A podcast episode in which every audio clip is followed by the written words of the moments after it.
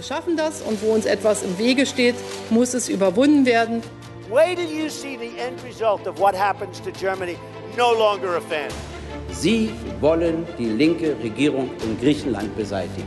People are dying. This is serious. Maybe things have to get far worse before they get better. Herzlich willkommen zu einer neuen Folge von Teller und Rand, dem linken Podcast über internationale Politik.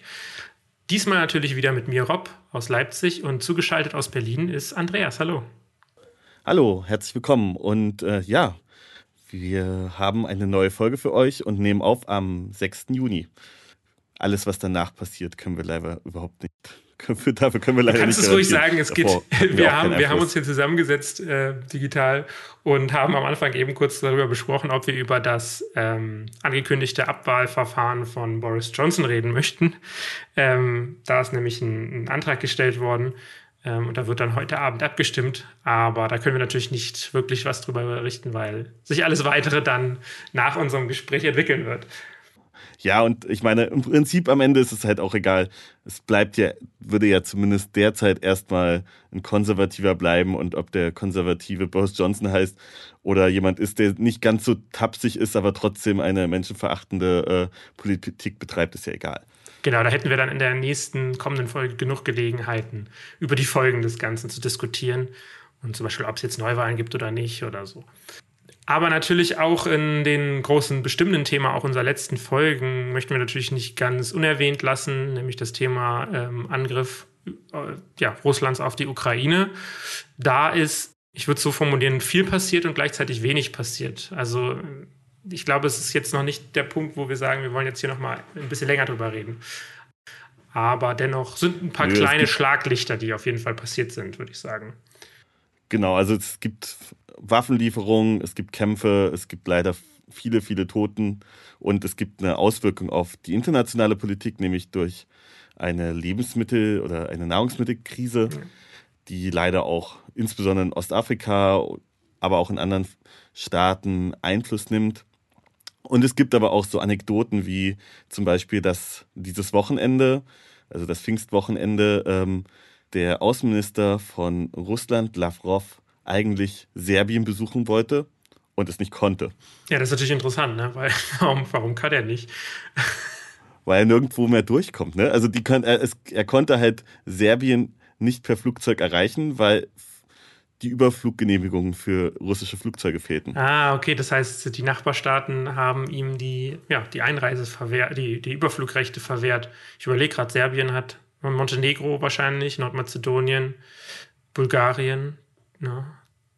Rumänien, ja, ja, genau. Also die Balkanstaaten und naja gut, das ist halt, ist halt auch ein Teil der EU-Sanktionen gegenüber ähm, Russlands. Äh, genau, also von daher, das ist so ein bisschen die Folge, aber solche Fälle gab es jetzt auch. Also zum Beispiel wurde gestern in der Türkei ein Flugzeug ähm, einer russischen Airline ähm, ja gefändet, weil das eigentlich von einem Iren geleast ist oder von einem irischen Unternehmen geleast ist und für eine russische Airline fliegt. Aber da das nicht mehr erlaubt ist, mussten dann die 200 ähm, Gäste, die dort noch Urlaub gemacht haben, in andere Flugzeuge umsteigen oder erstmal in Hotels, weil das Flugzeug gehört nicht mehr Russland und darf auch nicht mehr für Russland verwendet werden. Und sowas scheint sich jetzt auch zu häufen. Also man muss sagen, Sanktionen sind zwar was kurzfristiges, aber äh, was langfristiges, aber nach und nach zeigt sich wohl, dass diese Sanktionen auf jeden Fall Einfluss auf die Menschen haben. Auf jeden Fall, man muss natürlich sagen, ein, ein weiterer Aspekt dieser Anekdote mit Lavrov ist natürlich, dass Serbien ähm, irgendwie so eine Insel der Russland-Freunde, wenn man so sehen will, in Europa ist. Also es gibt kein anderes Land, glaube ich, äh, auf dem Kontinent, das so an der Seite Russlands noch steht. Das stimmt, das stimmt, das ist, das ist so und da wird es dann interessant, wie sich das dann weiterentwickelt mit auch der Mitgliedschaft zum Beispiel in der Europäischen Union. Während nämlich der Nachbarstaat von Serbien, Kroatien, ab, ähm, ab dem 1. Januar 2023 Eurostaat wird. Das ist auch eine Nachricht, die äh, diese Woche kam. Das stimmt. Das äh, ist natürlich auch ein Kontrast zu dem Ja. Serbien. Die möchten zwar Teil der Europäischen Union werden, aber gefühlt nur aus den wirtschaftlichen Gründen. Ich glaube, dass da, was die, ich sag mal, gemeinsamen Werte, Rechtsstaatlichkeit etc. angeht, Serbien dann doch äh, noch relativ weit von der Europäischen Union entfernt ist. Zumindest fühlt sich das immer wieder so an, wenn man so hört, ähm, wie nationalistisch auch dort argumentiert wird. Voll. Also das ist äh, auf jeden Fall spannend und ich glaube, das wird insgesamt noch äh, ein interessante, eine interessante Frage, weil ja auch die Westbalkan-Frage für die Europäische Union auf jeden Fall auch ansteht. Und ähm, solche Fragen ja auch darüber hinausreichen. Also wie positionieren sich eigentlich die Europäische Union gegenüber Russland im internationalen Konflikt? Ne? Also zum Beispiel, wenn afrikanische Staaten gerade ähm, Nahrungsmittelknappheiten oder gar Hungersnöte haben, kann da die Europäische Union oder der Westen dann mit den USA, Kanada, Australien und so ähm, eingreifen und damit natürlich auch internationale Politik machen, ist die Frage, will man das? Was für einen Einfluss hat das? Wichtig wäre es zum Teil, weil zum Beispiel China, also die Volksrepublik China, genauso Politik macht. Ja, das ist halt ein, ein, Mittel momentan von, von vielen Staaten, eben um Politik zu machen. Das ist natürlich wirklich eine gruselige Aussicht. War es ja auch immer. Ne? Also mu muss man, glaube ich, einfach festhalten, dass, äh, dass solche Sachen immer schon Teil von internationaler Politik waren. Das sieht man halt jetzt nur besonders stark, dadurch, dass halt ähm, ein Staat gerade auch einfach, also weiß ich nicht, ausgegrenzt ist das Falsche, äh, aber im Prinzip boykottiert wird auf gewissen Ebenen mhm. stärker, dann sieht man halt, wo die, wo da zwischen diese ähm, Zustände sind, wo sich das reibt und, und da sieht man halt, wo verschiedene Positionierungen erwartet werden und da muss man halt gucken, warum sie zum Beispiel nicht passieren. Also warum haben zum Beispiel, ich glaube, 22 afrikanische Staaten sich enthalten bei der Frage ähm, der Verurteilung des Angriffskrieges. Und Lebensmittelabhängigkeit ist halt ein Grund. Richtig, insgesamt die Abhängigkeit auch natürlich. Äh, Russland hat ja, wie du es auch gesagt hast, wie China natürlich eben da Abhängigkeiten geschaffen, die nun, die nun zum Problem werden. Wir, wir, wir schlucken, sag ich mal, viel runter. Ne? Das sieht man jetzt in Ungarn. Ne? Also man hat in Ungarn bei den Sanktionen ähm, gegen Russland ist man ganz schön entgegengekommen, weil man eben auch als Europäische Union nicht will, dass die, die Ungarn halt nachhaltig dort eben blockieren. Und gleichzeitig ist das, ist das natürlich ein extremes Problem. Die Sanktionen gegen die Öl, Ölimporte ähm, aus Russland zum Beispiel sind natürlich jetzt ziemlich ent, äh, ausgehöhlt worden. Oder auch ähm, die Sanktionen gegen den Chef sagt man das, Chef, den Papst sozusagen der orthodoxen russischen Kirche, Kyrill, wurden aufgehoben, weil Russland sich, äh, weil Ungarn sich das so gewünscht hat. Ähm, und da will man halt Einheit zeigen, deswegen will man, muss man Ungarn irgendwie entgegenkommen. Aber gleichzeitig ist es natürlich auch, äh, ich sag mal, eine Schwächung des ganzen Blocks. Voll. Und das heißt übrigens Patriarch, Patriarch das war's. In der orthodoxen ja. Kirche. ja, genau. Ähm, es ist auch total spannend. Ich habe mich nämlich äh, tatsächlich mit einem Freund, der aus Ungarn kommt und in Berlin lebt, ähm, unterhalten, der witzigerweise auch noch für, äh, für Soros und ähm, Foundation, Freedom Foundation arbeitet. Das ist ein bisschen erst, erst so quasi die jüdische Weltverschwörung. Person, ja. Nein, äh, genau. Und der meinte, es war total deprimierend. Der war halt aufgrund der Wahl in Ungarn mit all seinen Freunden, die natürlich nicht äh, hinter Viktor Orban standen. Und er meinte, vor vier Jahren war es halt irgendwie in Ordnung, weil man so ein bisschen gedacht hat, hm, naja, wenn mal sich die Opposition vereinen würde, dann könnte man Orban schlagen. Jetzt war die Opposition vereint in Ungarn und konnte Orban trotzdem nicht schlagen. Ganz im Gegenteil, auch jetzt hat Orban wieder eine verfassungsgebende. Mehrheit. Und das ist einfach mal so deprimierend. Und er meinte auch, es ist so krass, wie Leute dann da auch alle sitzen und sie wissen eigentlich gar nicht mehr weiter. Und natürlich ist es für ihn einfach und er meinte auch, seitdem steckt er nochmal viel mehr ähm, ja, Kraft hinein, äh, Deutsch zu lernen, weil er sich plötzlich durch diese Wahl plötzlich viel mehr befreit äh, gefühlt hat, hier mhm. zu leben. Aber seine Freundinnen, die da halt vor Ort ähm, natürlich schlechte, ähm, also halt ihr Leben haben, Kinder, Arbeit und so weiter und so fort, Häuser, er meinte, die sind einfach ja, fertig und wissen eigentlich gar nicht, wie weiter und ob sie jetzt gehen sollen oder wie sie weiter verhandeln wollen. Naja, das sind so zwei verschiedene Aspekte. Du hast einerseits die, diese persönlichen äh, Elemente, das ist wirklich schwierig, glaube ich. Und gleichzeitig hast du eben die ja. Frage, wie die Europäische Union als Ganzes eben damit umgehen möchte. Wie möchte man mit diesem Ungarn umgehen? Weil du sagst es ja auch, also es gab ja immer die Hoffnung, ja, Orban wird dann irgendwann gestürzt, wenn er das, ne, der überspannt den Bogen. Aber er hat den Bogen ja jetzt mehrmals, ich sag ja. mal, aus europäischer Sicht überspannt und hat eben die Konsequenzen nicht bekommen, hat die Wahlen dann am Ende doch gewonnen. Und das ist, finde ich, sowas, wo man sich natürlich als Europäische Union die Frage stellen muss, gerade in einem Kontext, wenn es eben um eben so, so, so, so einem einheitlichen Standpunkt gegenüber Russland oder so geht, da ähm, entwertet Ungarn natürlich und kann auch viel kaputt machen, weil das alles Einstimmigkeitsentscheidungen mhm. sind. Und wie geht man eben mit so einem Staat um, äh, wenn man ihn eben nicht rausschmeißen kann? Das ist einfach so. Man kann ja, das ist nun mal so in den EU-Richtlinien, äh, in, den EU -Gesetz, in der EU-Gesetzgebung so festgelegt, dass ein Mitgliedstaat eben nicht ähm, rausgeworfen werden kann. Aber Ungarn erfüllt mittlerweile, ich sag mal, sehr viele Kriterien, die aus meiner Sicht sagen würden, okay, dieses Land ist auch langfristig nicht in der Lage dazu, eigentlich Mitglied dieser Wertegemeinschaft zu sein, wenn man die EU eben als Wertegemeinschaft sieht. Die Europäische Union hat sich halt auch nie darüber Gedanken gemacht, wie man mit sowas umgeht. Also, so, das ist halt einfach ein Fehler, weil man halt tatsächlich an so eine Modernisierungstheorie geglaubt hat. Man hat halt immer geglaubt, also zumindest Teile der Europäischen Union, ich glaube insbesondere Konservative, aber auch Sozialdemokraten, dass es eine geschichtliche Entwicklung hin zur liberalen Demokratie gibt. Mhm. Das und das ist halt irgendwie absurd, weil ja ihre eigenen Leute, also Orban war sehr lange noch Teil der Europäischen Volkspartei und andere ähm, lupenreine Demokraten. Genau, wie äh, zum Beispiel der in Slowenien abgewählte Jaris Janša oder so, sind ja genau das, sind ja solche Populisten und sind solche, solche Personen, die ähm, auch in diese Richtung tendiert haben. Und man sieht halt daran, dass es nicht einen Weg von, weiß ich nicht, das dunkle Mittelalter hin zum Zeitalter der glänzenden liberalen Demokratie gibt. Es ist halt, Geschichte ist halt nicht.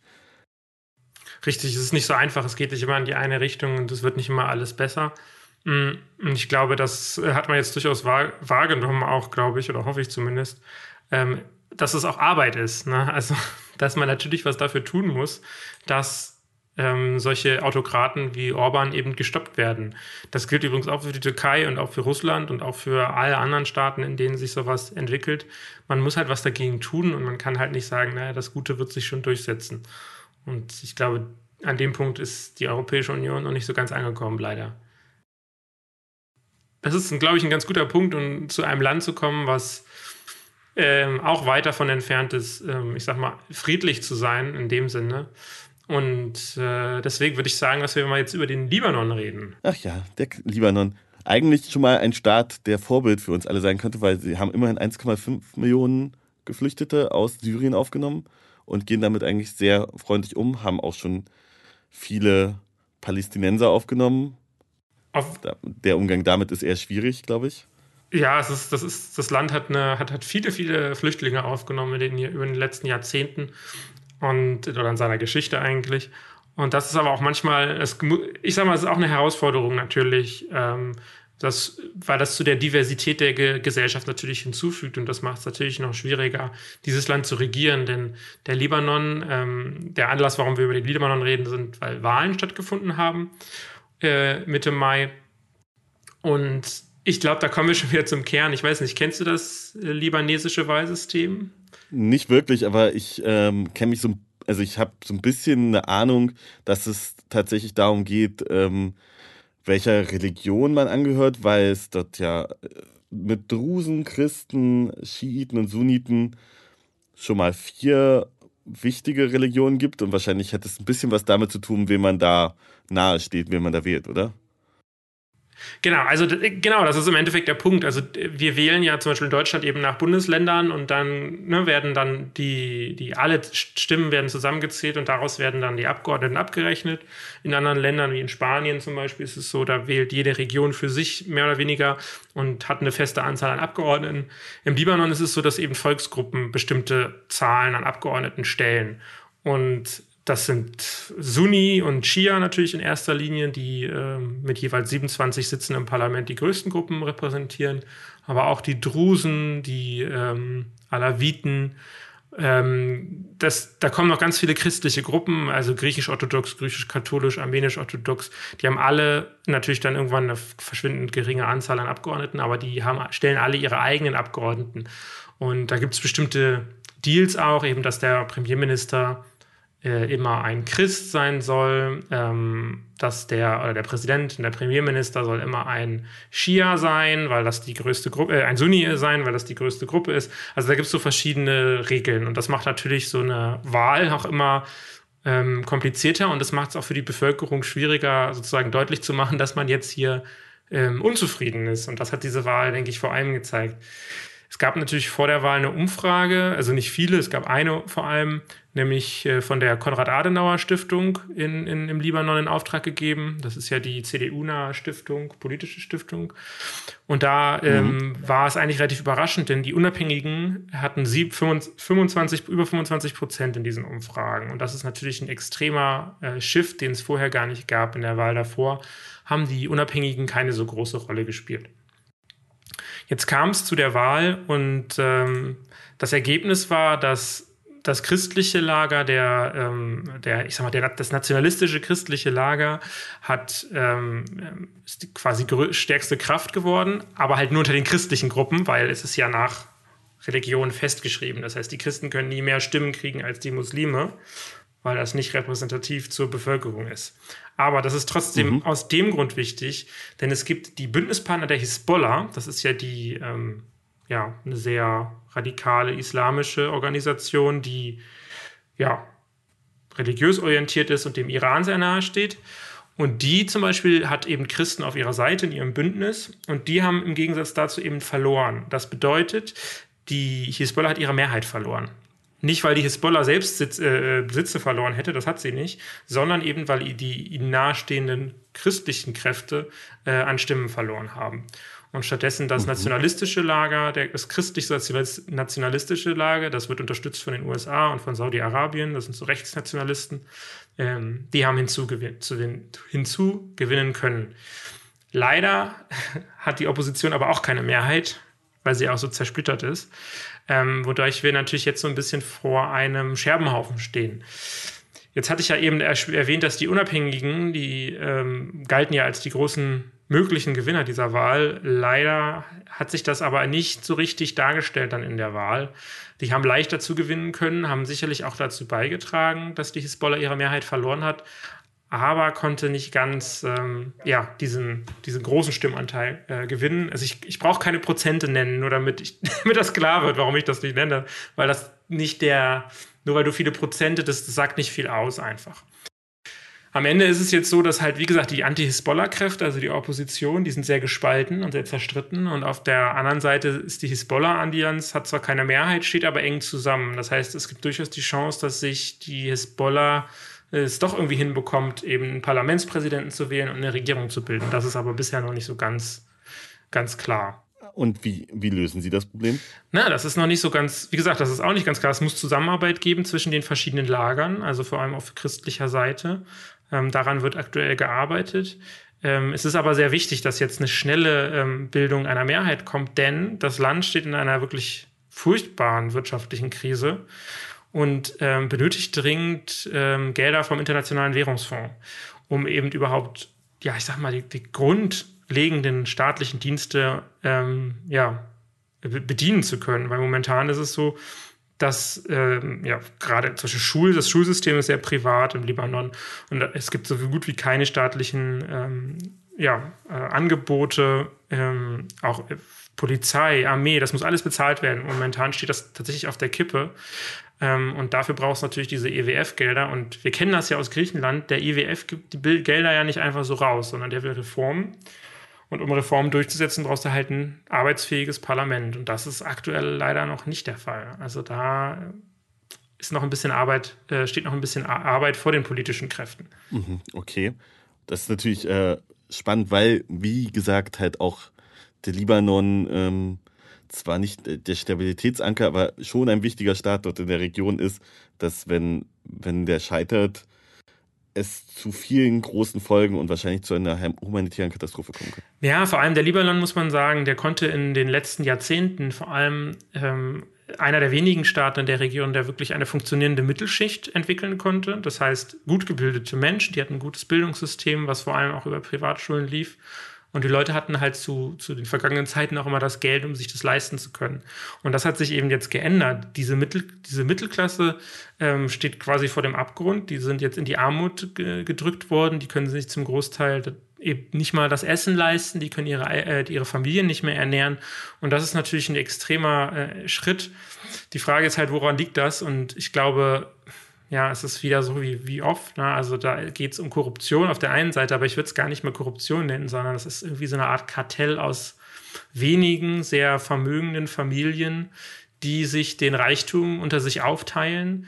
Und ähm, das betrifft eben diese politischen Eliten, das ist dieses Boller natürlich auch, ähm, und die nicht bereit sind, in irgendeiner Form sozusagen ihren Reichtum abzugeben. Und ja, das macht das Land wirtschaftlich eben, es macht es im Land eben wirtschaftlich so schwierig zu arbeiten, ähm, weil es eben extreme Reformen bräuchte. Und das ist momentan nicht so leicht zu bekommen. Da fragt man sich aber natürlich auch, warum ist dann, sind die politischen Kräfte dann doch irgendwie so beliebt, dass sie irgendwie wiedergewählt werden. Und gerade bei der Hezbollah muss man sagen, das kennst du ja, oder das kennt man ja aus den Kriegen mit Israel und auch in Syrien. Die Hezbollah ist halt auch eine Miliz. Und im Zweifel werden Leut, wird da Leuten halt ähm, ja, eine Waffe an den Kopf gehalten, damit sie die Stimme abgeben. Da werden Leute bezahlt, dass sie wählen. Ähm, und natürlich haben die Leute auch, ohne jetzt direkt Gewalt angedroht zu bekommen, immer den Druck, dass sie wissen, die Hisbollah sind diejenigen, die im Zweifel auch mit Gewalt das Land an sich reißen können. Von daher macht es überhaupt noch Sinn, dagegen zu stimmen. Ja, ist auf jeden Fall schwierig. Ich meine, sich insbesondere so einer Organisation auch entgegenzustellen. Und dann ist es eigentlich schon bewundernswert, dass es mit, äh, dass es Freie gab oder Oppositionelle, die genau das probiert haben. Ne? Genau, die gesagt haben, wir möchten das nicht. Ich meine, das, man sieht es ja immer, die Demonstrationen ähm, im, Libanon im letzten Jahr waren natürlich wirklich auch stark und da gab es eben auch viel Gewalt gegen die Demonstrantinnen und die Leute sind trotzdem, haben sich trotzdem aufstellen lassen und das ist bewundernswert ähm, ich weiß nicht, wir haben ja unsere erste Folge, wenn du dich noch erinnerst, haben wir ja damals über diese Explosion im Libanon gemacht. Weißt du das noch? In Beirut? Ja, ja, ich, ich weiß das noch. Die Frage ist, ist da seitdem was passiert? Äh, genau, das wäre nämlich noch interessant. Also die Hisbollah blockiert momentan jegliche, ähm, ja, jegliche Untersuchungen, ähm, weil halt eben vermutlich äh, höhere Hisbollah-Beamte darin involviert sind das ist dann äh, ein Punkt, wo sich eine Wut ausbildet bei vielen Menschen, gerade aus Beirut, die eben betroffen waren von der Situation, dass hier einfach nichts passiert. Ja, das kann ich auch gut nachvollziehen. Ich meine, wir sind ja schon enttäuscht, wenn, wenn wir feststellen, dass hier zum Beispiel ein Wahldebakel passiert, was auch eine Frechheit ist in der Bundeshauptstadt, aber und dass daraus auch nur bedingt Konsequenzen gezogen werden und das natürlich noch viel mehr, wenn dort Menschen sterben und ähm, und das aufgrund dessen, dass ähm, Menschen ja, Schlampen oder Korruption im Spiel ist oder, oder, oder. Richtig, genau. Also das ist natürlich, da ging es auch, wie gesagt, wieder um Korruption. Und das ist natürlich wirklich problematische Situation gewesen. Ja, ich glaube, dann haben wir ähm, ein Interview noch vorbereitet. Oder du hast ein Interview vorbereitet, richtig, Andreas? Genau, ich habe ein Interview äh, vorbereitet und zwar mit, äh, mit Dastan Yasim.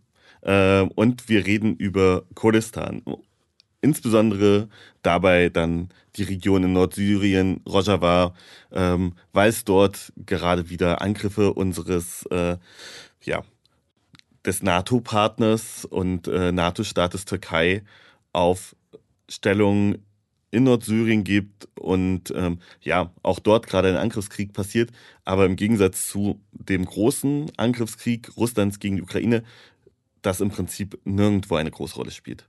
Und das eigentlich, also ja, krass einfach. Also ich habe auch probiert, mehr zu finden dazu. Und es gibt zwar so ein paar Quellen, aber zum Beispiel in deutschen Medien, wenn man da ähm, probiert, etwas darüber zu finden, dann geht es da nur darum, äh, dass die Türkei gerade blockiert den Beitritt von Schweden und ähm, Finnland in die NATO, aber nicht um den Krieg, den sie gleichzeitig starten. Umso wichtiger, dass darüber geredet wird. Ja, genau. Das, äh, fand, ich fand, es war ein gutes Interview. Ja, und das könnt ihr euch jetzt gerne anhören. Herzlich willkommen, Dastan. Schön, dass wir miteinander sprechen dürfen. Ähm, vielleicht ganz kurz vorher, du bist Werteregion aus der Region Kurdistan oder ähm, wie siehst du dich da selber? Ja, vielen Dank erstmal für die Einladung. Ja, also ich bin selber Kurdin, meine Eltern sind Kurden. Ich bin sehr nah an Kurdistan groß geworden. Also seit meiner Kindheit ähm, sind wir immer wieder ähm, dort gewesen, äh, sehr regelmäßig. Und genau, später bin ich vor allem aktivistisch aktiv geworden in verschiedenen linken Kontexten, aber vor allem in linken kurdischen Kontexten. Und danach habe ich quasi die Arbeit, die ich in diesem aktivistischen Kontext gemacht habe, immer mehr in der Richtung professionalisiert und dann auch mein Studium und meine Arbeit in die Richtung gebracht. Ja, das klingt sehr gut. Dankeschön ähm, für erstmal aktivistische Arbeit und gut, dass du dich dann dahin professionalisieren konntest. Nun muss man ja sagen, durch den Angriffskrieg äh, Russlands auf die Ukraine sind viele Sachen, ähm, die sonst in der Welt passiert sind, ein bisschen untergegangen. Deswegen würde ich dich bitten, vielleicht die Situation der letzten Monate in Kurdistan, insbesondere da dann in der Region Nordsyrien, zu beschreiben. Ja, so tatsächlich kämpft ja Nordsyrien beziehungsweise Westkurdistan die ganze Zeit mit einem Hin und Her, während damals jahrelang das Thema Kampf gegen den IS ähm, das große sicherheitspolitische Thema war, ist es seit 2017, seit den ganzen türkischen Invasionen in Nordsyrien immer mehr die Türkei. Und immer größeres Thema ist eben, wann marschiert die Türkei als nächstes ein. Es ist so, dass wir auf der einen Seite große Erfolge der Autonomie dort haben. Also allein, dass die sich so auf den Beinen halten können, dass sie den IS besiegen konnten, dass sie auch jetzt äh, die große Mammutaufgabe haben, auch mit den ganzen IS-Kämpfern und den Familienmitgliedern umzugehen und sich darum zu kümmern, dass die eine Sache. Mm, aber auf der anderen Seite ist es ja so, dass es schon mehrere militärische Invasionen gab. Es gab 2017 die Operation Euphrates Shield, 2018 die Operation Olive Branch und dann 2019 die Operation Peace Spring, also alles Operationen, wo die Türkei gekommen ist, mit islamistischen Schergen als Bodentruppen und dann quasi aus der Luft und vom Boden aus heraus vorgedrungen ist und wirklich äh, ethnische Säuberung durchgeführt hat. Und das hat halt eben das Problem mit sich gebracht, dass ein großer Teil der Bevölkerung Rojavas, die zuvor sogar in Gebieten gelebt haben, die eigentlich verschont geblieben sind vom syrischen Bürgerkrieg, dass die ihre Heimat verlassen mussten, dass die ähm, beispielsweise in, in Camps ziehen mussten, dass die komplett fliehen mussten. Und dazu kommt, dass Rojava seit Jahren unter einem Embargo ist. Das heißt, auch die wirtschaftliche Situation ist schwierig. Rojava hat auch unter der Pandemie sehr gelitten. Es gibt auch natürlich kein offizielles UN Border Crossing, keinen Grenzübergang, was humanitäre Güter angeht. Also dieses ganze Sammelsurium an Herausforderungen hat die Leute in Rojava dieses Jahr ganz, ganz krass belastet. Jetzt ist es so, dass äh, vor allem seit Januar diesen Jahres die türkischen Angriffe sehr stark zugenommen haben. Wenn wir uns mal daran erinnern, im Januar gab es in der Stadt Hasake, das ist im Nordosten Syriens, einen großen Gefängnisausbruch aus einem IS-Gefängnis. Und der war einer der größten sicherheitspolitischen Herausforderungen dieses Jahr. Und während dieser Gefängnisausbruch passiert ist, ist die Türkei vom Norden aus gekommen, hat immer wieder Positionen angegriffen und hat damit wirklich die kurdischen Kräfte, die ohnehin beschäftigt waren mit dieser großen Aufgabe, noch mehr angegriffen, noch mehr zurückgedrängt. In den letzten Monaten haben die Angriffe gerade auf die Stadt Tel Tamil ganz krass zugenommen. Tel Tamil ist ein bisschen nordwestlich von Hasake und es ist eine sehr alte assyrische, aramäische Stadt und auch die wird ganz besonders angegriffen. Wir hatten erst äh, gestern ganz schreckliche Bilder von zerstörten Kirchen aufgrund von türkischen Luftangriffen. Also auch das ist ein großes Thema. Wir haben zivile Verluste, ganz viele in den letzten Monaten. Und die Türkei macht quasi gewissermaßen ein Warm-up für das, was dann eben die letzten Jahre immer wieder passiert ist, nämlich konkrete Bodentruppenbewegungen nach Nordsyrien hinein. Und das befürchten jetzt gerade die Leute, dass das jetzt sehr bald losgeht. Man kann ja vermuten, dass da die Türkei gerade auch ähm, mit den NATO-Verbündeten aushandelt. Also diese Bodenoffensive eine stillschweigende Erlaubnis durch die NATO-Partnerin bekommt. Dafür stimmt dann die Türkei zur Zulassung äh, Finnlands und Schwedens in die NATO zu. Also so sieht es gerade so ein bisschen aus in den Handelsvereinbarungen. Aber vielleicht trotzdem die Frage, bisher war ja im Gebiet äh, Rojavas die USA noch so ein bisschen als Schutzmacht stationiert. Wie ähm, ist das zurzeit? Ja, ich meine, das Konzept Schutzmacht ist ja ein schwieriges. Also wenn wir von Schutzmächten reden, sind das äh, meistens ja bei verschiedenen Ländern oder verschiedenen nicht anerkannten politischen Einheiten sind das ja Länder, die diese ja auch anerkennen beispielsweise. Also das haben wir ja bei vielen nicht anerkannten Autonomien, dass dann eben ein Land gibt, was die Schutzmacht ist und die anerkennt. Die Rolle der USA ist ja eine rein militärische und tatsächlich ist ja die Mission, die die USA haben, also es wird ja von linker Seite viel davon geredet, US-Präsenz, US-Präsenz. Die US-Präsenz in Syrien, die Mission, die die USA in Syrien haben, ist extrem beschränkt. Es ist eine der beschränktesten Einsätze aller Zeiten. Ähm, so sehr, dass Zyniker aus dem sicherheitspolitischen Bereich sagen, wenn es so eine äh, weitgehende Mission der USA in Syrien gegeben hätte, wie es sie beispielsweise in Afghanistan oder in Irak gab, dann wäre die Türkei niemals dazu in der Lage gewesen, diese Sachen zu machen. Aber das wird alles natürlich absichtlich unten gehalten, so weit unten gehalten, dass die USA auf der einen Seite ihren Fußabdruck dort haben können, auf der anderen Seite halt eben die Türkei nicht allzu sehr wütend machen. Tatsächlich ist es so, also gestern kam ja auch noch mal ein Statement äh, raus vom äh, US-Außenministerium, dass sie noch mal mit der türkischen Seite geredet haben, dass sie auf keinen Fall eine Eskalation wollen. Wir haben ja auch den Sanctions Waiver für Nordostsyrien gesehen, dass der Kongress beschlossen hat, dass eben die Sanktionen, die auf Syrien stehen, nicht für die von der ähm, äh, nordostsyrischen Verwaltung, von der kurdischen Verwaltung kontrollierten Gebiete weiter gelten soll. Das sind alles so einzelne Politiken, aber auch wenn man gerade mit den politischen Kräften in Rojava redet, sind die sich sehr bewusst über die Rolle der USA. Die sind sich auch sehr bewusst darüber, wie die USA handelt außenpolitisch. Also Leuten, die seit 40 Jahren gegen eine NATO-Armee kämpfen, muss man meistens keine Imperialismusanalyse bieten, auch wenn manche Leute das so denken.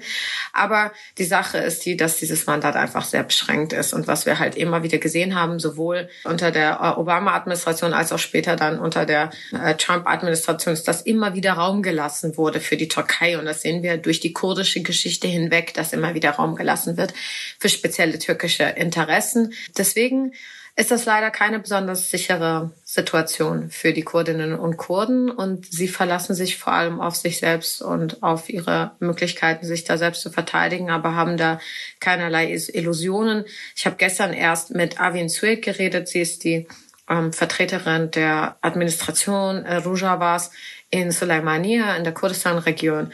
Und sie hat wirklich gesagt, gerade diese zwei Jahre 2022, 2023, das sind einfach sehr wichtige historische, aber auch sehr volatile, sehr empfindliche Jahre. Und wir merken, dass tatsächlich alles auf so eine Art Endgame hinausläuft. Und die Frage ist, in welche Richtung das geht. Wenn das auf ein Endgame hinausläuft ähm, und wir ja hier gerade aus Europa auf diese Situation schauen. Vielleicht wäre erstmal schon mal wissen, wie kann man denn den Kurdinnen dort vor Ort helfen? Wie, äh, wie sollen wir sie hier unterstützen? Also es ist ja so, dass es ein ganz wichtiges Konzept gibt innerhalb der kurdischen Freiheitsbewegung und innerhalb Rojavas, nämlich das der Basisdiplomatie, dass man quasi Diplomatie nicht nur über staatliche Akteure macht, die ja natürlich alle ihre festen und auch kapitalistischen Interessen hat, sondern dass man äh, eine Diplomatie hat, die über Bevölkerung, über Nationen, über befreundete Gruppen, über institutionelle PartnerInnen hinausgeht und dass man ähm, in diesem Rahmen, in dem man selbst eingebettet ist, etwas tut. Und das ist dann halt eben beispielsweise genau das, was hier jetzt gerade passiert, dass man trotz dessen, dass bestimmte etablierte Medien nicht über das Thema reden, trotzdem darüber redet, dass man beispielsweise auch gerade Organisationen wie dem kurdischen Roten Halbmond helfen kann oder auch beispielsweise Organisationen wie Medico, die ja auch die ganz direkte Hilfe machen, wenn es dann leider wieder losgeht, äh, wenn es losgehen sollte, was hoffentlich nicht der Fall ist. Aber darüber hinaus geht es auch darum, innerhalb der Bevölkerung Öffentlichkeiten zu finden für das Projekt Rojava und sich mit dem Projekt Rojava auseinanderzusetzen. Denn es ist ja nicht nur so, dass es eine politische Entität ist, die die ganze Zeit in einem Verteidigungsmodus ist, sondern das ist ja ein politisches Projekt mit einem politischen Anspruch und einer zugrunde liegenden politischen Theorie. Und sich mit dieser auseinanderzusetzen, für sie Räume zu schaffen, für sie zu mobilisieren, das ist, glaube ich, wirklich das Wichtigste, wenn wir uns am Ende des Tages mal angucken, ähm, auch innerhalb großen Teilen der Linken muss man das auch ganz deutlich sagen, äh, es, es sind die kurdischen Kräfte, ist die kurdische Linke verpönt gewesen in den 90er Jahren. Also da hat man sich ja wirklich der einer, einer bundesdeutschen slash türkischen Propagandamaschinerie gewissermaßen ergeben und das Ganze unterstützt. Und es ist später erst durch den Kampf in Rojava, den Kampf gegen den IS dazu gekommen, dass sich das verändert hat, dass Leute besseres Bewusstsein dafür bekommen haben, was da ist und dass Leute sich mehr darunter vorstellen können. Und ich glaube, das ist ganz wichtig, dass man da Öffentlichkeiten gewinnt, dass man da organisiert, dass man da auch gemeinsam protestiert, dass man da ganz deutlich macht, man toleriert das nicht. Und man muss auch ganz deutlich sagen, gerade im deutschen Bereich, die Politik der Türkei reicht bis hier. Die Türkei hat ihre Leute hier. Die Türkei übernimmt Öffentlichkeiten hier. Die Türkei versucht auch linke Öffentlichkeiten gerade im antirassistischen Bereich zu übernehmen. Und dass man da ganz deutlich ist und eine ganz klare rote Linie fährt so wie man bei anderen politischen Konflikten auch klare rote Linien fährt, man diese auch beim Thema Türkei verlangt, dass man diese beim Thema Kurdistan, auch übrigens beim Thema Armenien verlangt. Das wäre ganz wichtig von hier aus zu tun. Vielleicht da gleich auch nochmal eingehend auf die aktuelle Bundesregierung, die sich ja eigentlich insbesondere im Sinne der Außenministerin der Grünen vor Regierungsübernahme durchaus ja kurdenfreundlich und insbesondere HDP-freundlich gezeigt hatte. Also die HDP war unter die Schwesterpartei der, der Grünen. Wie wird die Außenministerin wahrgenommen? Wie wird es wahrgenommen, dass Deutschland äh, Waffen an die Türkei liefert? Ja, es ist äh, also die Sache ist halt die, am Ende des Tages äh, arbeiten die Grünen für ein bestimmtes politisches Establishment. Und die politische Verbindung, die es zwischen Deutschland und der Türkei gibt, geht ja schon so tief und ist so, ja, ist ja so verankert, dass es eine ganz dezidierte außenpolitische Strategie bräuchte, die auch übrigens im Einklang mit Innenpolitik und wie du gesagt hast, Verteidigungspolitik ist, die wirklich da den Kurs ändern könnte, weil man da mit vielen Pfadabhängigkeiten zu tun hat, die in 100 Jahre deutsch-türkischer Zusammenarbeit ähm, aufgebaut wurden. Aber gerade da ist es nötig, wirklich Druck zu machen und diese Leute auch daran zu erinnern, welche Versprechen sie gegeben haben und welche normativen Ansprüche sie bei den einen Konflikten haben und dann bei den anderen Konflikten nicht haben. Am Ende des Tages ist es so, ähm, Klar, also regierungspolitisch gesehen führt die Grüne Partei und auch Annalena Baerbock einen bestimmten deutschen machtpolitischen Konsens fort. Aber auf der anderen Seite ist es so, Viele Menschen und auch viele junge Menschen wählen die Grünen, weil sie sie für eine Friedenspartei halten, weil sie sie für eine antifaschistische Partei halten, weil sie denken, dass eine Partei ist, die gegen Diktatoren und Autokraten einsteht. Und an die sollte man sprechen. Und auch das ist wieder diese Basisdiplomatie. Mit diesen Leuten, mit diesem Klientel zu sprechen und zu sagen, naja, schön und gut, Putin macht einen Angriffskrieg und wir sind gegen Putin, aber dann sollte man dieselben Standards auch bitte für die Türkei haben da anzusetzen, glaube ich, ist wichtig. Dann vielleicht nochmal äh, zurück äh, in Kurdistan und Syrien. Der andere Akteur vor Ort ist ja im Prinzip weiterhin auch der syrische Staat mit Assad und in Verbindung da die russische Föderation. Nehmen die überhaupt keinen Einfluss mehr auf äh, Nordsyrien oder lassen sie dort Erdogan walten? Und also Integrität des Staatsgebietes war ja einmal Ziel von Assad ähm, am Anfang des Bürgerkrieges irgendwann. Wie agierten die? Naja, die Sache ist die, gerade dieses Dreiergespann aus Russland, Assad und vor allem dem Iran, der ja auch in diesen Debatten immer wieder vergessen wird, ist ja so, dass die auf der einen Seite keine zu große türkische Einflussnahme haben wollen, auf der anderen Seite ein Grad, ein bestimmtes Grad, ein bestimmtes Level an türkischer Einflussnahme gut und unterstützenswert finden, weil der Worst Case für Assad ist, dass in einem Nachkriegsszenario die kurdische Seite so viel Einflussnahme hat, so viel äh, Leverage hat, so viel, also so sehr am längeren Hebel sitzen würde, dass sie auch wirklich Eingeständnisse fordern könnten. Und das möchte Syrien natürlich nicht. Und daher versuchen sie halt eben der Türkei Raum zu lassen, gerade genug, um die Kurden zu schwächen aber nicht so sehr, um auch beispielsweise die verfeindeten äh, sogenannten SNA, also Syrian National Army Gruppen und die islamistischen Schergen, die mit ihnen zusammenarbeiten, da Raum gewinnen zu lassen. Und auf der anderen Seite ist ja auch das Thema, einer Nachkriegsstruktur in Syrien auch das, naja, wenn irgendwann mal Leute zurückkehren würden nach Syrien, die auch alle Assad nicht wohlgesonnen sind, wo gehen die hin? Und auf eine gewisse Art und Weise hilft das ja auch Assad, dass es diese Gebiete gibt. Denn alle Leute, die halt eben gegen ihn sind, die gegen ihn gekämpft haben, die einfach ihm ein Dorn im Auge sind, sitzen halt eben in diesen verwahrlosten Gebieten, wie halt eben in Idlib leben, so quasi grad machen, so über dem Überlebensniveau, werden über Wasser gehalten von humanitären Organisationen und stören ihn dann eigentlich auch nicht so in seiner Einflusssphäre. So funktioniert dieses Balancierspiel, aber auf ewig kann das auch nicht gehen. Und da ist jetzt halt eben so die Frage, was ist die Absicht dahinter? Was möchten sie machen? Für die Türkei ist es so, na ja, sie wollen die, äh, diese Sicherheitszone haben. Sie wollen darin auch Flüchtende zurücksenden. Das hat Erdogan ja auch ähm, dezidiert angekündigt. Aber die Frage ist halt, wie kann Erdogan sich das überhaupt leisten, das dauerhaft so äh, krass aufrecht zu erhalten.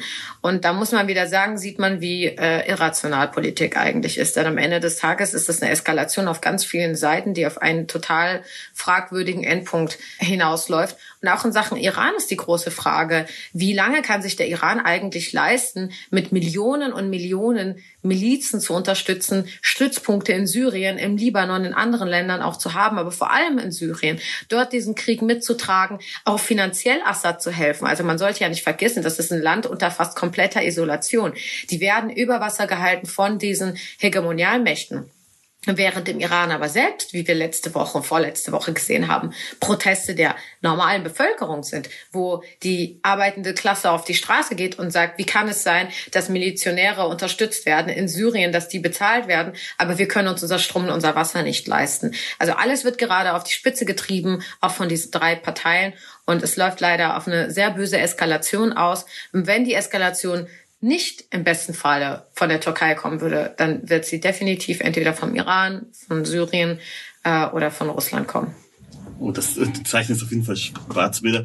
Vielleicht zum Verständnis, es gibt ja schon eine Sicherheitszone in einem bestimmten Gebiet. Ähm, weißt du, wie das Leben dort für die Menschen ist? Also wie hat sich das verändert durch die Besetzung durch die Türkei?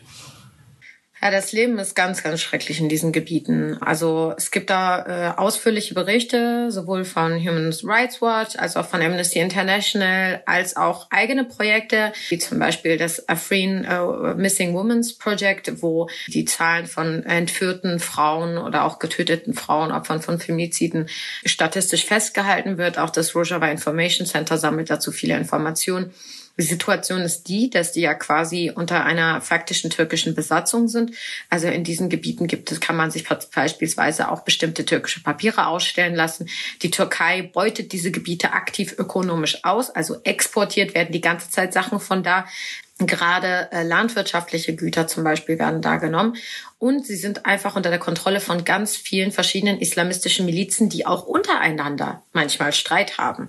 Und die dann beispielsweise wirklich von Viertel zu Viertel, je nachdem, wo wer regiert, aufeinander schießen, gegeneinander losgehen. Also es ist eine unglaubliche Unsicherheit, eine unglaubliche Instabilität. Wir sehen ganz, ganz besonders gender-based violence, also ganz besonders geschlechtsspezifische Gewalt, die dort passiert, ganz besonders gegen äh, Gruppen, die eben den Minderheiten angehören, KurdInnen, ISIDInnen, AssyrerInnen, die dort gezielt angegriffen werden. Und wir sehen auch ganz viele Fälle, wo Leute entführt werden. Und das kam in letztes Jahr äh, letztes Jahr im Frühjahr durch einen sehr ausführlichen Human Rights Watch Bericht raus, äh, denen, die, die entführt werden auf türkisches Gebiet und in der Türkei ihnen ein Terrorismusprozess gemacht wird, obwohl sie syrische Staatsangehörig sind, pro forma. Also es ist ein ganz, ganz schrecklicher Zustand. Es ist eine faktische Besatzung. Leute werden verdrängt, Leute werden enteignet, es werden ganz gezielt äh, syrische äh, und andere arabische Familien in diese Gebiete reingeholt, werden in ihre Häuser reingesetzt. Also es ist eine aktive ethnische Säuberung. Die äh, kurdischen Behörden in Syrien sprechen selbst davon, dass zuvor in Afrin zum Beispiel 85 Prozent KurdInnen gelebt haben und jetzt gerade mal 20, wenn man das optimistisch sieht, wenn man das gut sieht. Also Das ist die Situation, mit der Leute da zu kämpfen haben. Auch da wird viel öffentlich herum, ja, herumgemogelt. Also wir haben beispielsweise skandalöse Berichterstattung gehabt von sehr türkeifreundlichen ähm, Journalistinnen, die zum Beispiel mit dem türkischen Staatsfernsehen vorher gearbeitet haben, mit TRT und oder mit Anadolu Agency vorher gearbeitet haben und die ganz gezielt Lügen verbreiten, die ganz gezielt ein Bild verbreiten davon, dass das wirkliche Safe Zones seien, wo Leute sicher seien und die das veröffentlicht bekommen in großen Nachrichtenseiten ähm, äh, äh, und Nachrichten ähm, Outlets wie halt eben zum Beispiel auch den New York Times. Also auch da muss man sagen, es ist ja nicht nur die Ignoranz, die mediale Ignoranz, die du ja auch schon vorher erwähnt hast, sondern es wird auch einfach gezielt umgedichtet. Und das ist wieder die große Ironie der Kurdenfrage und des Genozids an den Kurdinnen und Kurden, dass der vor unser allen Augen passiert und dass man aber eigentlich seit 100 Jahren erklären muss, dass es dass es Code gibt, dass ein Genozid passiert, dass all diese Dinge wirklich passieren. Also wirklich eine ganz große politische und lang anhaltende Form des Gaslightings.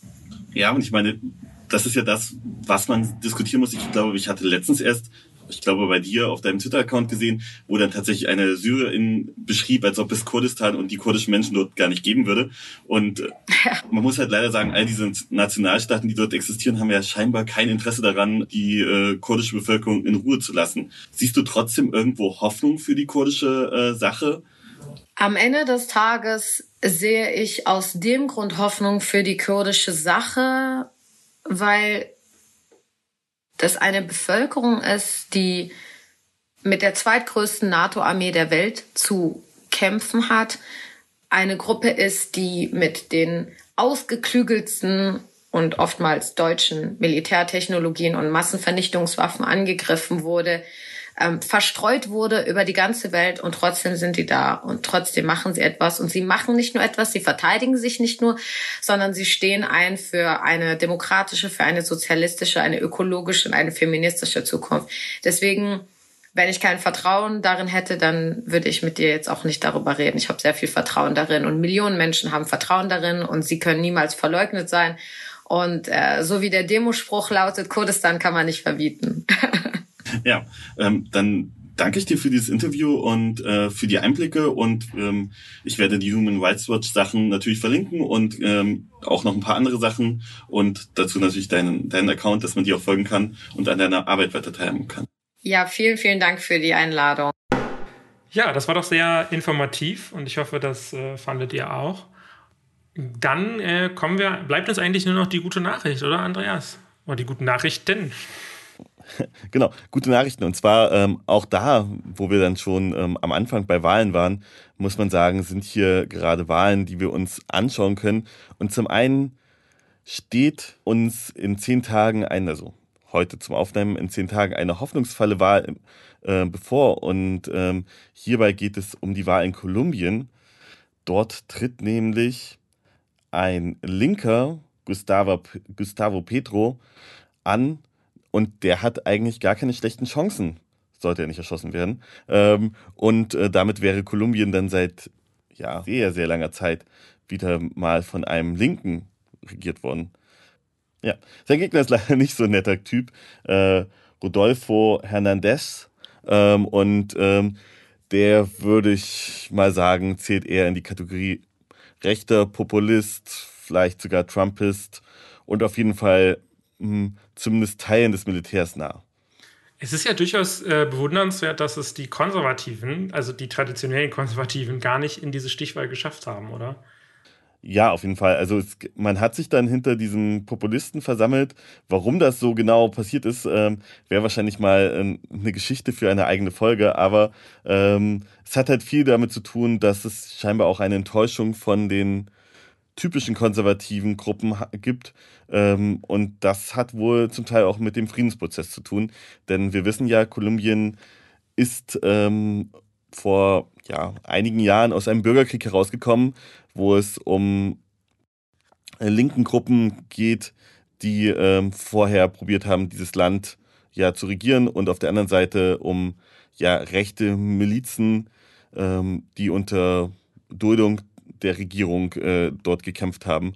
Und ähm, Dieser Bürgerkrieg wurde vor drei, vier Jahren mit einem Friedensabkommen beendet und ähm, ja, und das ist irgendwie schwierig für die Konservativen und deswegen ging es sogar weiter nach rechts als gedacht. Na, da werden wir doch sehen und natürlich dann in der kommenden Folge auch darüber berichten, wie das ausgegangen ist. Ähm, könnte, glaube ich, sehr eng werden, denn die Konservativen haben ihre Prozente, glaube ich, sehr aufgeteilt bei dieser Wahl zwischen verschiedenen Kandidaten. Voll ganz. Mhm.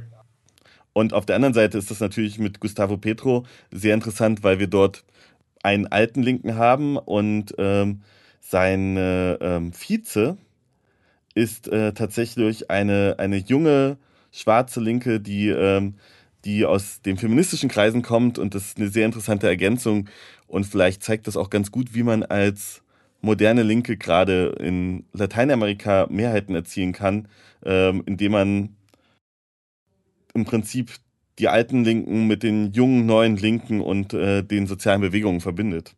Also das ist, ähm, das ist ja auf jeden Fall eine wichtige Sache. Und genau, ich wollte noch den Namen äh, der Vizepräsidentin äh, an den äh, Vizepräsidentin Kandidatin äh, und das ist Francia Marquez. Na, dann werden wir das beobachten und ich drücke auf jeden Fall die Daumen, dass es da in die richtige Richtung geht und die einzige richtige ist die linke. ähm, äh, genau, genau. Und die andere Wahl ist, ja, kann man, glaube ich, darüber debattieren, ob es ein extrem gutes Zeichen ist, aber zumindest ist es ein, eine positive Entwicklung, denn in Australien wurden die sogenannten Liberalen, aber eigentlich Konservativen abgewählt und Labour regiert jetzt das Land bis vor kurz, bis kurz vor Ende der Wahl oder bis kurz vor Ende der Auszählung war es auch knapp, dass Labour keine Mehrheit hatte und er hätte dann mit ähm, den überraschend starken Grünen und äh, freien Bündnissen aus ja, hauptsächlich Umwelt- und feministischen Aktivistinnen regieren müssen. Leider hat es sich so ergeben, dass Labour doch genau die absolute Mehrheit hat und jetzt brauchen sie leider keine Unterstützung mehr durch, die, durch diese Bündnisse, ähm, was wahrscheinlich fürs Klima nicht ganz so gut ist wie am Anfang gedacht. Ja, man muss natürlich sagen, bei Australien, die Labour-Partei ist jetzt auch unbedingt nicht dafür bekannt gewesen, in der Vergangenheit zumindest, hier die, ähm, ja, wie soll ich sagen, der, der, der Fortschritts, Fortschritt, den Fortschritt zu repräsentieren. Ähm, dennoch wird ja dem Ergebnis auch nachgesagt, dass gerade die Konservativen eben so altbacken ähm, aufgetreten sind und konservativ, dass das Land sich schon so ein bisschen danach sehnt, nach ein bisschen moderner Politik, die auch den Klimawandel mit einbezieht, die Frauen mehr mit einbezieht, die Indigenen genau äh, mit einbezieht. Und dementsprechend kann man durchaus sagen, äh, das ist eine gute Nachricht, würde ich sagen. Ähm, muss man halt nur genau sehen, wie es denn weitergeht. Und was natürlich auch interessant ist, dass einige Sitze auch direkt, das ist jetzt, die haben ja ein Direktwahlsystem in Australien. Und gerade im, im Süd, ich sag mal, im Südwesten, nee, im Südosten des Landes, so, ähm, haben die Grünen auch zahlreiche Sitze direkt gewonnen. Also das ist schon, da ist schon das Bedürfnis scheinbar danach. Ähm, ja. Ja, auf jeden Fall. Und äh, man muss halt auch sagen, also ich habe mit einer anderen Freundin, äh, also mit einer Freundin gesprochen, die auch aus Australien kommt. Und sie hat erzählt, ähm, dass das dort auch viel um so Grassrooting-Sachen ging. Also man hat halt gerade von diesen direkt und von diesen grünen Kandidatinnen und von diesen äh, ja freien, unabhängigen Kandidatinnen, die haben halt schon über ein Jahr vorher angefangen, im Prinzip Kampagnenarbeit zu machen. Und aber halt auch solchen Sachen wie Hilfe während der Pandemie und und und. Also wirklich im Prinzip angefangen, das Ganze von unten aufzurollen und haben halt dann Sitze nicht von den Liberals hin zu Labour, sondern von den Liberalen hin zu AktivistInnen gedreht. Und das muss man, das ist schon, schon sehr bemerkenswert. Also da wurden Sitze geflippt, die halt tatsächlich schon immer in Hand der Konservativen sind, seitdem es dort Wahlen gibt. Das ist, das ist ein, ein so unglaublicher Zusammenbruch. Und deswegen muss sich auch, glaube ich, Labour gut Gedanken darüber machen, ob sie mit nur so einer, naja, wir verändern ein bisschen was in die bessere ähm, Richtung, ob sie damit überhaupt vorankommen, wenn, äh, wenn es dort eine so stark organisierte Grassroot-Gesellschaft gibt, dann äh, besteht auch das Potenzial, das System komplett zu ändern. Und soweit ich weiß, hat Labour auch versprochen, zumindest in gewisse Richtung ein Verhältniswahlrecht einzuführen, weil diese, ja, dieses andere System ist einfach nicht mehr repräsentativ. Das Problem sieht man ja auch in Großbritannien oder in den USA. Auf jeden Fall, das ist auf jeden Fall sehr interessant und äh, vielleicht wäre das auch mal wieder was für eine Folge, weil ich glaube, nach Australien haben wir noch gar nicht geschaut bisher. Das stimmt, das stimmt. Gut, ähm, Rob, es ist spät. Ähm, darum ähm, glaube ich, wünsche ich dir einen schönen Abend. Genieß den Feiertag. Das wünsche ich dir auch und unseren Zuhörern wünsche ich das natürlich auch. Ich hoffe, es hat euch gefallen und ihr kennt ja das Ganze. Ähm, Wenn es euch gefallen hat, teilt es gerne, sagt Leuten Bescheid. Ähm, wir freuen uns immer auch. Voll und ganz. Und wenn ihr uns supporten wollt, könnt ihr das, indem ihr das ND support, ähm, supportet. Und das könnt ihr am besten feststellen unter, unter ND aktuell ähm, Abo freiwilliges Zahlen. Und dort findet ihr Supportmöglichkeiten oder ihr bestellt euch einfach ein Abo vom ND, vielleicht in digital. Und äh, genau, und damit unterstützt ihr linken Journalismus, ähm, der sich kritisch mit der Gesamtheit auseinandersetzt. Und das ist definitiv nötig. Macht's gut. Ciao.